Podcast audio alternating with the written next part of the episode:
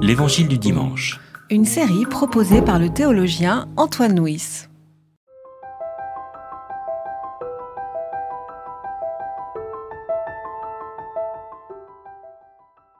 Prenez garde, restez éveillés, car vous ne savez pas quand ce sera le moment. Il en sera comme d'un homme qui, partant en voyage, laisse sa maison, donne autorité à ses serviteurs, à chacun sa tâche, et commande au gardien de la porte de veiller.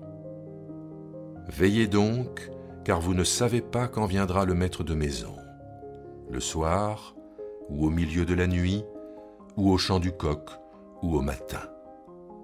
Craignez qu'il n'arrive à l'improviste et ne vous trouve endormi.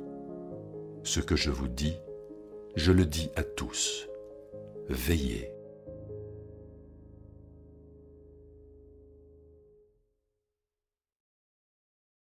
Alors donc ce premier dimanche de l'Avent nous interroge sur justement ce temps singulier qu'est l'Avent dans l'histoire de l'Église ou dans notre calendrier euh, liturgique. Le thème de l'Avent est un thème important car pour la théologie, il évoque l'attente qui est une protection contre tous les intégrismes. En effet, le propre de l'Avent, c'est que nous disons que nous attendons Dieu, c'est-à-dire que nous ne pouvons pas l'enfermer dans notre système, dans notre pensée, dans notre théologie, mais que nous sommes toujours euh, à la fois à croire en un Dieu qui est et à croire en un Dieu que nous attendons. Et cela, je crois que c'est important de ne pas l'oublier. Nous croyons en un Dieu qui échappe toujours à toutes les captures que nous pouvons essayer d'en faire. Alors pour euh, aborder ce thème, nous commencerons par relever deux points d'exégèse. Le premier point, c'est le verset qui nous dit, dans la traduction que j'ai lue, Veillez donc, car vous ne savez pas quand viendra le maître de maison. Le verbe, dans toutes nos traductions, on nous dit quand viendra le maître de maison, alors que le texte en grec, dans la langue euh, dans laquelle a été écrit l'évangile, est au présent. Il faudrait dire exactement car vous ne savez pas quand vient le maître de maison. Et cette conjugaison est assez intéressante parce qu'elle correspond à une spiritualisation de la foi, en disant que l'attente, la venue du Christ, c'est quelque chose que nous attendons dans l'histoire, mais c'est surtout quelque chose que nous attendons maintenant. C'est maintenant, aujourd'hui, tout de suite, que le Christ vient, que Christ vient dans ma maison. Spirituellement, ce thème est central pour évoquer la venue du Christ.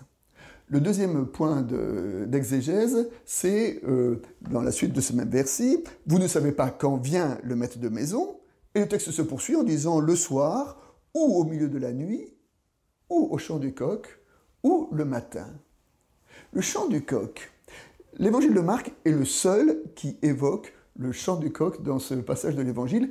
Et c'est assez intéressant parce que, évidemment, quand nous pensons au coq dans l'évangile, nous ne pouvons pas ne pas faire référence au récit de, euh, du reniement de Pierre. Or, l'évangile de Marc est justement un évangile qui, selon la tradition, et je dirais dans, la lignée de Pierre. Euh, la tradition dit que Marc, l'auteur de l'évangile, aurait été un disciple de Pierre et qu'il aurait écrit son évangile à partir des mémoires, des, des souvenirs de Pierre. Et que c'est justement l'évangile le plus proche de Pierre qui est le seul qui ose faire référence à son reniement au chant du coq. Dans la pensée biblique, le coq, c'est celui qui nous réveille le matin, c'est-à-dire celui justement qui nous tient éveillés. Alors après ces deux petites élucidations, euh, je voudrais évoquer trois pistes d'actualisation. La première piste évoque le thème de la veille.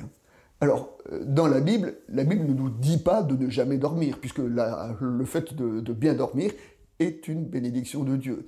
Jésus dormait au fond du bateau lorsque ses disciples se battaient contre la tempête.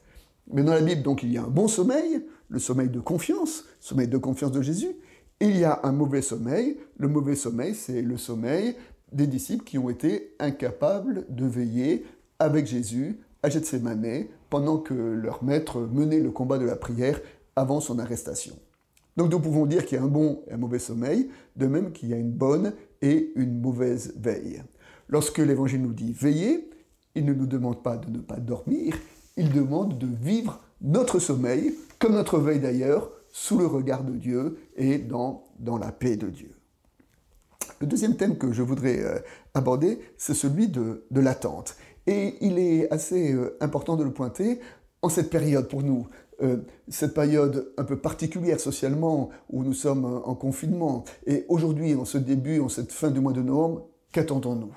Alors nous attendons Noël, nous attendons la fin du confinement, nous attendons les vacances, nous attendons de nous retrouver en famille, et puis peut-être nous, attendons euh, une augmentation, ou peut-être nous attendons que tel ou tel changement puisse intervenir euh, dans notre vie. Alors tous ces changements-là, toutes ces attentes sont, légitimes, mais ce n'est pas d'elle dont parle l'Évangile. L'Évangile nous parle de l'attente du Christ. Et l'attente du Christ, ça veut dire quoi pour nous? Ben, Ça veut dire attendre la foi, la paix, l'amour, la bienveillance. Et il me semble que c'est de ça dont parle euh, l'Évangile quand on nous parle de, veiller et d'attendre. Et j'aurais un peu envie de dire, euh, dis-moi quelle est ton attente, je te dirai qui tu es. Et eh bien justement, ne nous trompons pas d'attente. Dans ce temps de l'Avent, préparons-nous à attendre le Christ dans notre vie et dans notre histoire.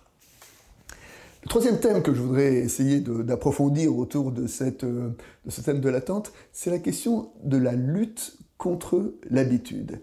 J'aime bien la formulation du pape François qui parle de la foi comme étant une lutte contre la dégradation de l'émerveillement. Hein, contre la dégradation de l'émerveillement. Alors tous, nous pouvons le reconnaître, au commencement de notre histoire, de notre foi, au commencement de notre, conversion, nous étions dans, dans l'émerveillement, l'émerveillement euh, de Dieu, l'émerveillement de cette nouveauté, et puis nous sommes obligés de reconnaître que trop souvent, avec le temps, nous nous sommes habitués. Bien, d'une certaine façon, est-ce que ce, temps de l'Église, ce temps de l'Avent, appartient à la, pédagogie de l'Église et de dire que pendant quelques semaines, nous allons essayer de, recultiver en nous ce thème de l'attente pour essayer de, retrouver en nous cette, fraîcheur et cette nouveauté de la foi. Et c'est ce thème spirituel de l'Avent que nous sommes invités à partager tout au long de, des semaines qui viennent. Pour euh, terminer cette présentation, je voudrais proposer une illustration. Cette illustration vient de David Ben Gourion, qui a été le premier Premier ministre de l'État d'Israël, qui était un homme qui était agnostique, mais qui était très ancré dans son judaïsme.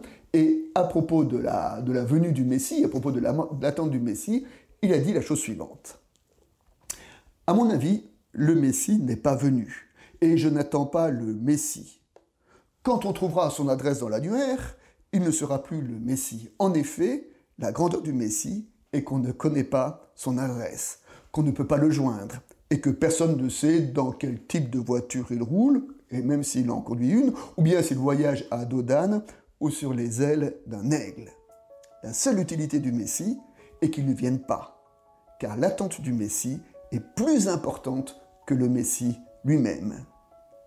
Et le peuple juif vit dans cette attente, dans cette croyance en lui, et sans cela, le peuple juif n'existerait pas.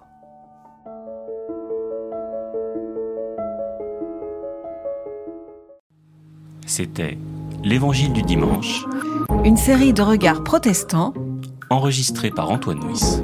Voix off, Dominique Fano-Renaudin.